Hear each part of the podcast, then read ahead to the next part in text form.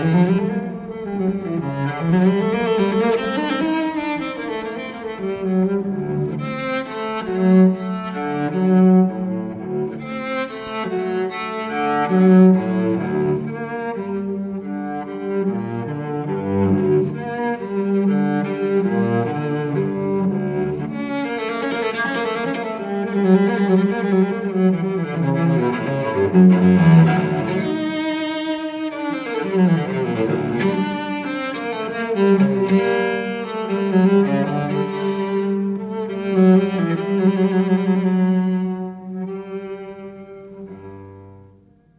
Aujourd'hui, j'ai beaucoup travaillé au bureau.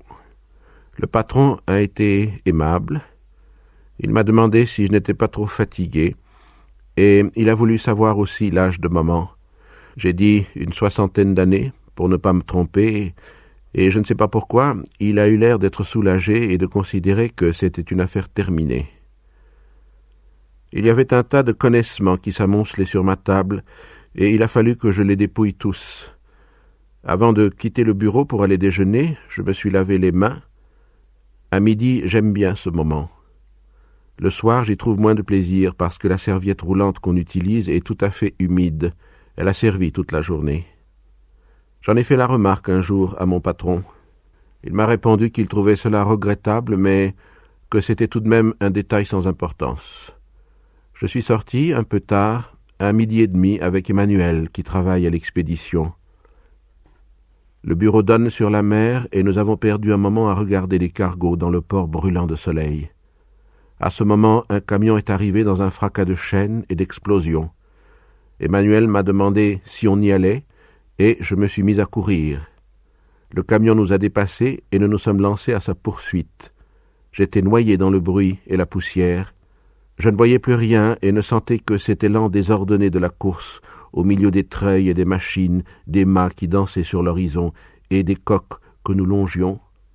J'ai pris appui le premier, et j'ai sauté au vol. Puis j'ai aidé Emmanuel à s'asseoir.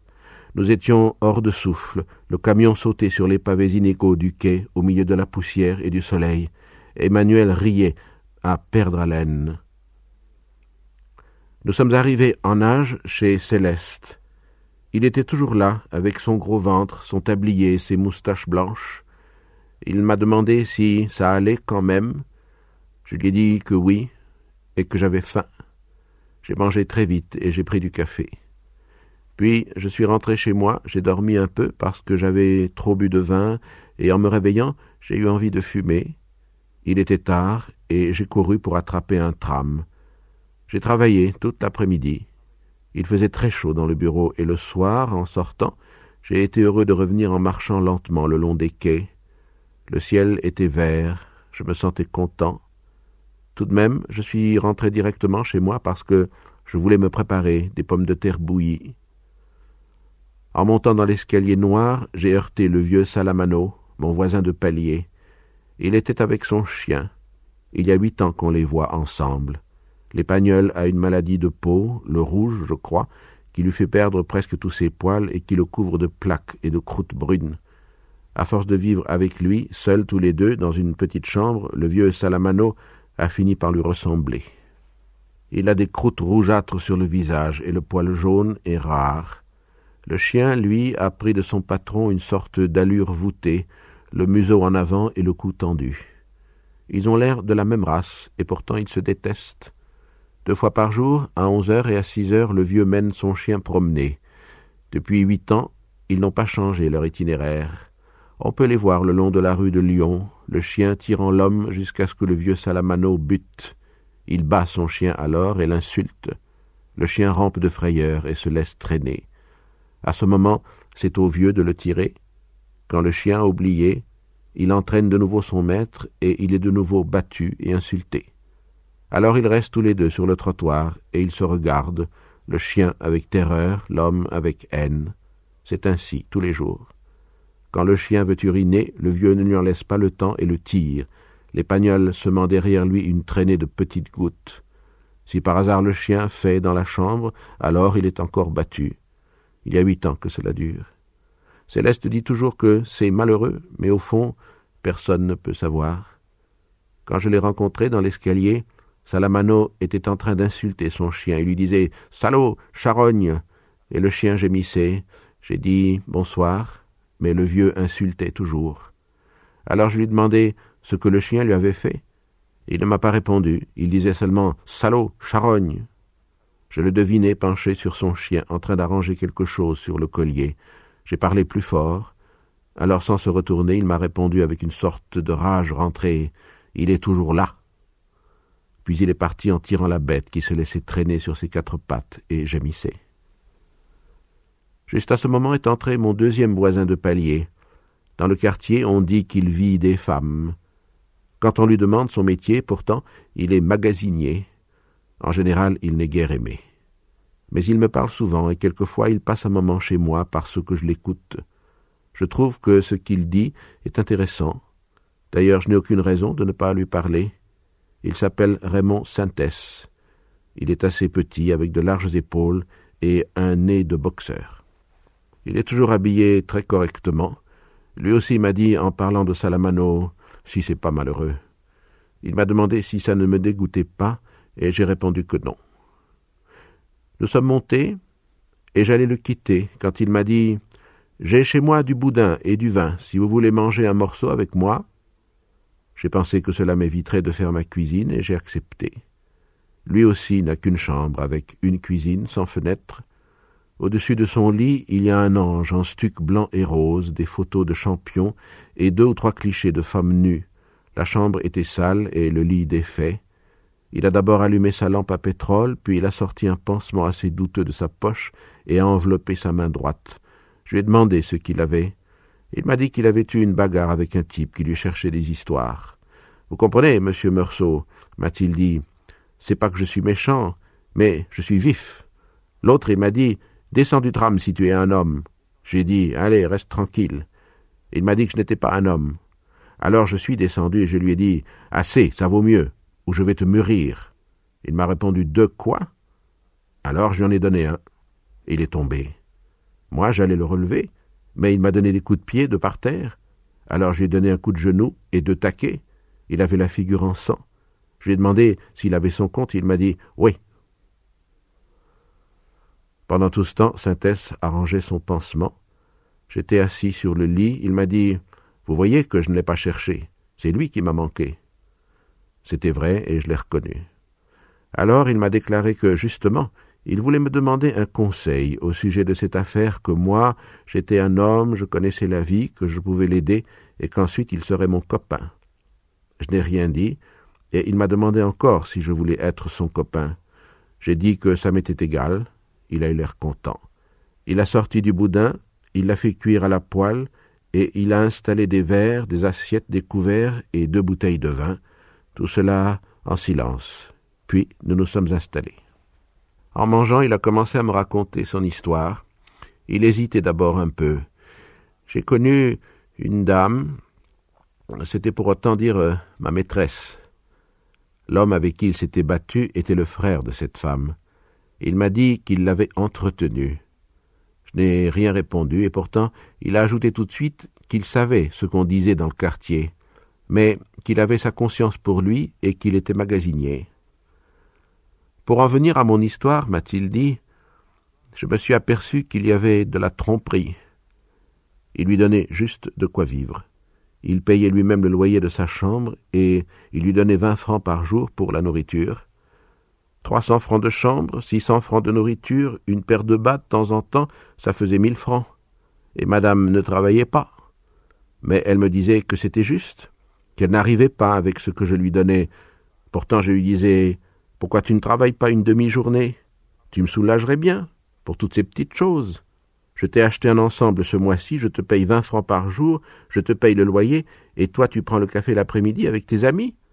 Tu leur donnes le café et le sucre, moi je te donne l'argent. J'ai bien agi avec toi, et tu me le rends mal. Mais elle ne travaillait pas. Elle disait toujours qu'elle n'arrivait pas et que c'est comme ça que je me suis aperçu qu'il y avait de la tromperie.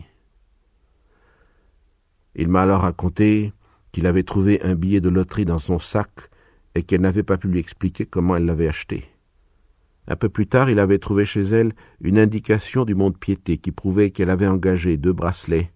Jusque-là, il ignorait l'existence de ces bracelets. J'ai bien vu qu'il y avait de la tromperie.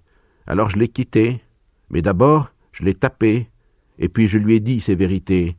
Je lui ai dit que tout ce qu'elle voulait, c'était s'amuser avec sa chose.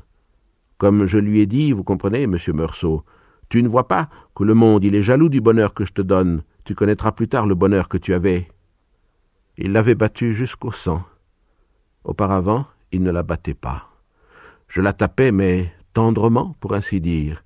Elle criait un peu. Je fermais les volets, et ça finissait comme toujours. Mais maintenant, c'est sérieux. Et pour moi, je ne l'ai pas assez puni. Il m'a expliqué alors que c'était pour cela qu'il avait besoin d'un conseil. Il s'est arrêté pour régler la mèche de la lampe qui charbonnait. Moi, je l'écoutais toujours. J'avais bien bu près d'un litre de vin et j'avais très chaud aux tempes.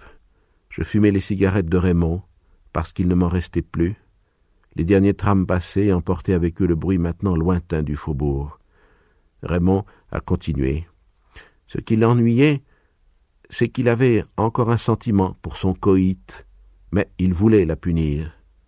Il avait d'abord pensé à l'emmener dans un hôtel et à appeler les mœurs pour causer un scandale et la faire mettre en carte. Ensuite, il s'était adressé à des amis qu'il avait dans le milieu. Il n'avait rien trouvé. Et comme me le faisait remarquer Raymond, c'était bien la peine d'être du milieu. Il leur avait dit, et ils avaient alors proposé de la marquer. Mais ce n'était pas ce qu'il voulait. Il allait réfléchir. Auparavant, il voulait me demander quelque chose. D'ailleurs, avant de me le demander, il voulait savoir ce que je pensais de cette histoire. J'ai répondu que je n'en pensais rien, mais que c'était intéressant. Il m'a demandé si je pensais qu'il y avait de la tromperie, et moi, il me semblait bien qu'il y avait de la tromperie. Si je trouvais qu'on devait la punir, et ce que je ferais à sa place, je lui ai dit qu'on ne pouvait jamais savoir, mais je comprenais qu'il veuille la punir. J'ai encore bu un peu de vin. Il a allumé une cigarette et il m'a découvert son idée. Il voulait lui écrire une lettre avec des coups de pied et en même temps des choses pour la faire regretter. Après, quand elle reviendrait, il coucherait avec elle et, juste au moment de finir, il lui cracherait à la figure et il la mettrait dehors. J'ai trouvé qu'en effet, de cette façon, elle serait punie. Mais Raymond m'a dit qu'il ne se sentait pas capable de faire la lettre qu'il fallait et qu'il avait pensé à moi pour la rédiger. Comme je ne disais rien, il m'a demandé si cela m'ennuierait de le faire tout de suite, et j'ai répondu que non. Il s'est alors levé après avoir bu un verre de vin. Il a repoussé les assiettes et le peu de boudin froid que nous avions laissé. Il a soigneusement essuyé la toile cirée de la table. Il a pris dans un tiroir de sa table de nuit une feuille de papier quadrillé, une enveloppe jaune, un petit porte-plume de bois rouge et un encrier carré d'encre violette. Quand il m'a dit le nom de la femme, j'ai vu que c'était une moresque. J'ai fait la lettre. Je l'ai écrite un peu au hasard, mais je me suis appliqué à contenter Raymond parce que je n'avais pas de raison de ne pas le contenter. Puis j'ai lu la lettre à haute voix.